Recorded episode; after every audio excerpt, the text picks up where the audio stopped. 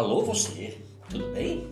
Que bom estarmos mais uma vez juntinhos aqui no Palavra de Vida, gerando vidas para abençoar a sua vida.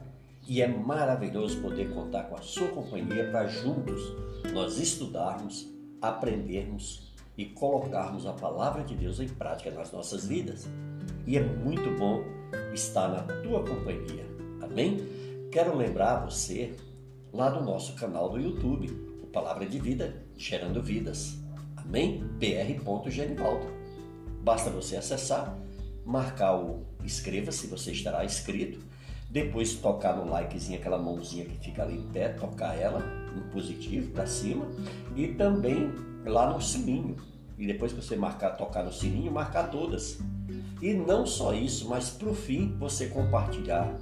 E aí você vai estar nos ajudando sendo aquele parceiro abençoado para nos ajudar a levar esse evangelho a muito mais pessoas que estão precisando.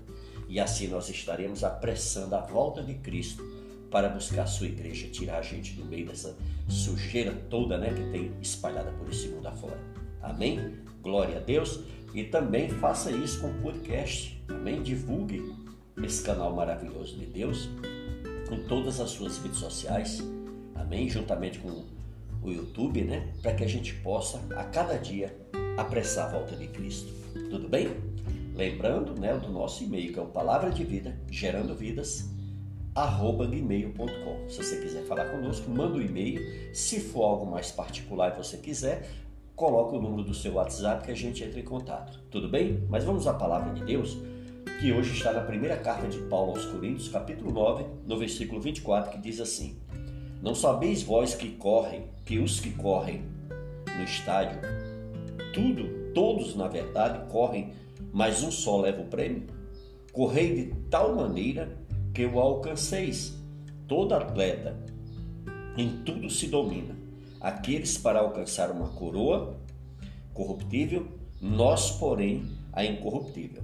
Então nós vimos Paulo aqui, né, nos, nos fazendo uma comparação a atletas das Olimpíadas, que participam de corrida, né, a grandes atletas. E aqui orientando o povo de Corinto. Né? Corinto era uma igreja muito abençoada, ela teve o privilégio de receber os nove dons do Espírito Santo. Né? Mas também uma igreja cheia de problemas. Né? E hoje nós vamos aproveitar para falar sobre vida cristã. Né? E aprender um pouco aqui com a palavra de Deus e com o apóstolo Paulo, né, que está já nos orientando né, no nosso texto de abertura. E nesse contexto que o apóstolo Paulo, escrevendo à igreja em Corinto, na sua primeira carta, no capítulo 9, no versículo 24, ele diz, né, vocês não sabem que de todos os que correm no estádio, apenas um ganha o prêmio? Corram de tal modo que alcancem o prêmio. Essa aí já é, essa versão já é NVI, né? O apóstolo Paulo ele estava num ambiente muito esportivo, em Corinto, onde havia um grande estádio e se disputavam torneios olímpicos. Por isso, Paulo falou como o povo certamente iria entender, né?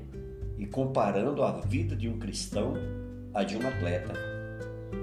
Entrar em um jogo sem conhecer as regras é derrota certa, né?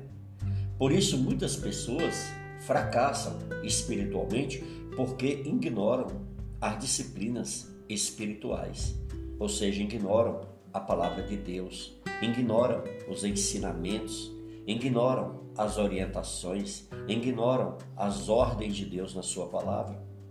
E com isso acabam pagando um alto preço. Como você, meu amado, tem enfrentado os, os desafios? De que maneira você tem competido nessa corrida. Meu irmão, minha irmã, é fundamental nós estarmos sendo treinados, condicionados, preparados pela palavra de Deus. Paulo orienta a competir de tal modo que nós venhamos a alcançar o prêmio. E desta forma que você tenha. E de, de, de que forma que você tem feito isso? Você tem procurado verdadeiramente seguir as regras, a disciplina, as orientações de Deus?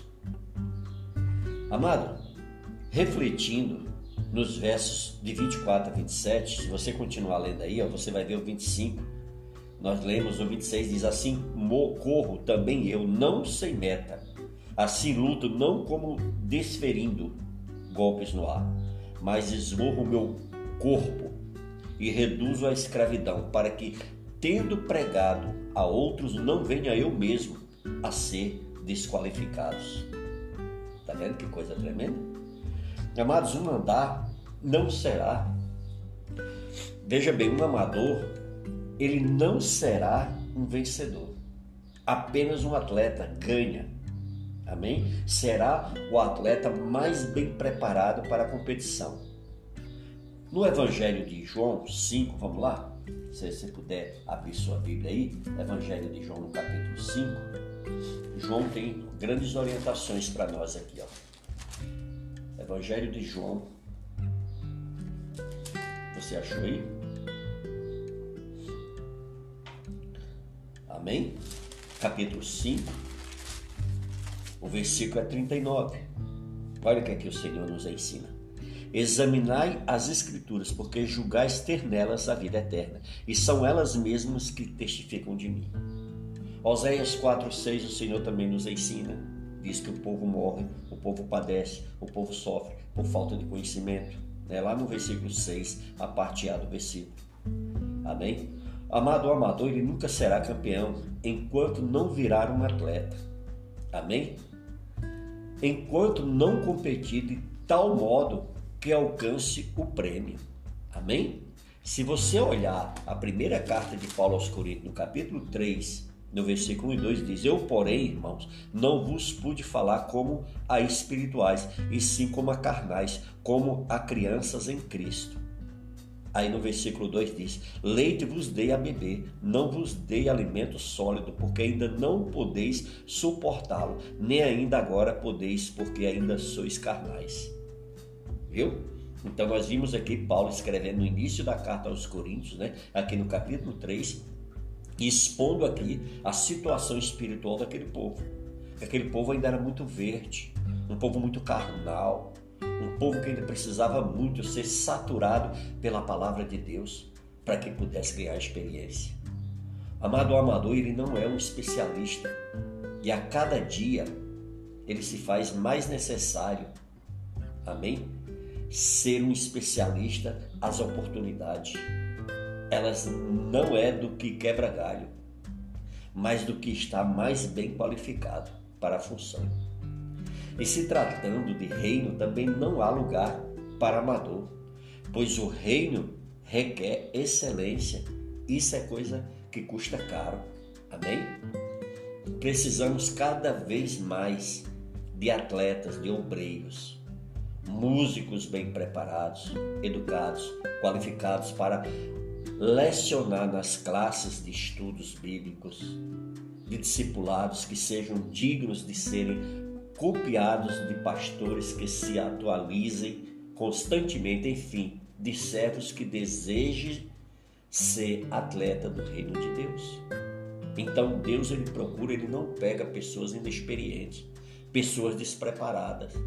Às vezes você vê pessoas despreparadas, imaturas, fazendo as coisas e aí causa uma série de escândalo. Por quê? Porque a pessoa ainda não estava preparada, mas a pressa, sabe? Às vezes falta de orientação correta, às vezes falta de direção, as pessoas acabam migrando para o, o, o, ministério antes do seu tempo. Às vezes tem até um chamado, mas não foi. Ainda não, não é o tempo, ainda não foi saturado, ainda não está preparado. E aí acaba cometendo erros que custam às vezes até vidas espirituais. Então nós precisamos ter muita responsabilidade.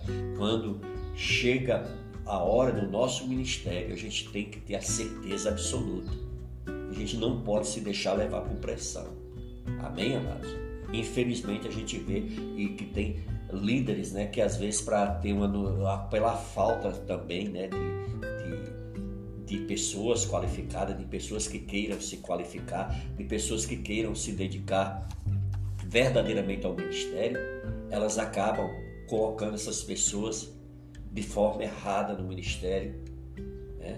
Essas, e às vezes as pessoas tem outros que usam essa situação para segurar a pessoa no, na, na igreja. Então vai dar um cargo para ela, dá um ministério para ela e não entende que ela, aquela pessoa ela tem uma responsabilidade muito grande sobre ela. Mas quando você exerce qualquer ministério na sua igreja, na sua vida, você se torna um referencial. Você se torna um modelo e todas as suas qualidades as pessoas vão estar olhando, mas também os defeitos e os erros as pessoas também vão estar. E aí o que, que acontece? Elas vão tanto se apegar às coisas boas, também como às coisas erradas. Então a responsabilidade é muito grande.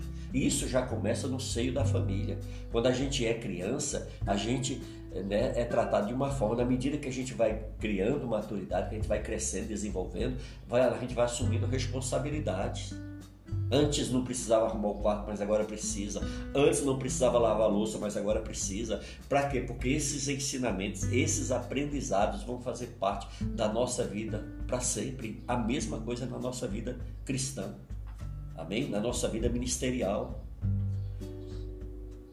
Amados, o vencedor é o atleta que se submete à disciplina e ao trabalho com responsabilidade, com amor, com alegria Amém? Com prazer e satisfação. O vencedor, ele não é preguiçoso. Ele é um atleta que se submete a um treinamento rigoroso a fim de alcançar o prêmio. Não poupa esforços, não perde tempo, ao contrário, ele submete-se com rigor e disciplina ao seu trabalho.